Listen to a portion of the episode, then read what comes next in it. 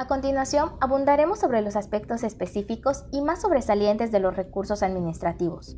Estos se relacionan con los medios de impugnación que contemplan las codificaciones y leyes aplicables a cada esfera gubernativa. Tal como mencioné en un principio, los recursos son mecanismos de defensa que la ley establece para que los particulares que se duelan de las afectaciones a sus derechos puedan concurrir ante la autoridad a solicitar la revocación o revisión del acto es importante mencionar que la denominación suele variar de legislación a legislación, pero al final los medios de impugnación buscan los mismos efectos. Es por ello que los recursos podremos clasificarlos en cuanto a su finalidad, encontrando aquellos que buscan la revocación del acto, su anulación o bien son sustanciados por autoridades federales, locales o por las autoridades de la Ciudad de México. Los recursos serán resueltos por la misma autoridad quien esté a cargo de emitir su resolución dando como resultado en la mayoría un caso optativo, ya que debe ser el particular afectado quien se encargue de promoverlo o bien instar el juicio contencioso administrativo que le corresponda. Dando enfoque a la Ley Federal de Procedimiento Administrativo, encontramos en su artículo 83 al recurso de revisión, mismo que podrán interponer los interesados afectados por los actos y resoluciones de las autoridades administrativas que pongan fin al procedimiento administrativo ante una instancia. Por otra parte, en los casos de actos de autoridad de los organismos descentralizados federales, encontramos que son los servicios que el Estado presta de manera exclusiva a través de dichos organismos viendo en ellos los contratos que los particulares solo pueden celebrar con aquellos que no se refieran a las materias excluidas de la aplicación de esta ley. Por su parte, la Ley Federal de Procedimiento Administrativo del Distrito Federal, en su artículo 108, establece que los interesados afectados por los actos y resoluciones de las autoridades administrativas podrán tener a su elección interponer el recurso de inconformidad o intentar el juicio de nulidad ante el tribunal.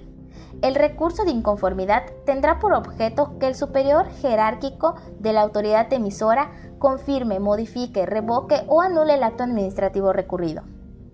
En cuanto a la normatividad estatal, enfocándonos a la legislación del Estado de México, encontramos al Código de Procedimientos Administrativos del Estado de México. En su artículo 186, establece los actos y resoluciones de las autoridades administrativas y fiscales. Los particulares afectados tendrán la opción de interponer el recurso administrativo de inconformidad ante la propia autoridad o el juicio ante el Tribunal de lo Contencioso Administrativo cuando éste esté haciendo uso del recurso de inconformidad previo desistimiento del mismo.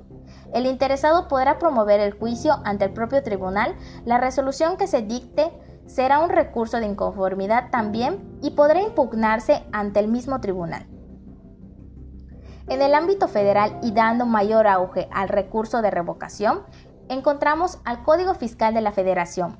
Consideramos en su artículo 116 que la impugnación de actos administrativos dictados en materia fiscal federal a través de los recursos de revocación procederán contra resoluciones definitivas dictadas por las autoridades fiscales federales que determinen contribuciones, accesorios o aprovechamientos. Estos nieguen la devolución de cantidades que procederán conforme a la ley, o bien dicten las autoridades aduaneras viendo la resolución del carácter definitivo que cause el agravio al particular en materia fiscal.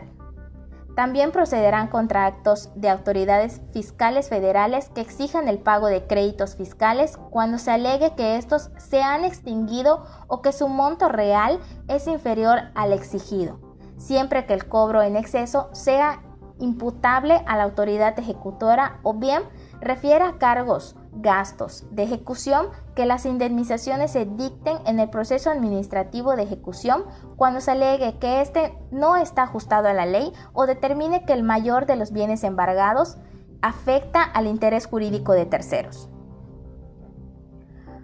Por otra parte, los recursos previstos encontrados a la Ley del Seguro Social en su numeral 294 se considera como medio de impugnación que los patrones y demás sujetos obligados, así como los asegurados o sus beneficiarios, podrán promover algún acto definitivo al instituto el recurso de inconformidad siempre y cuando se considere impugnable.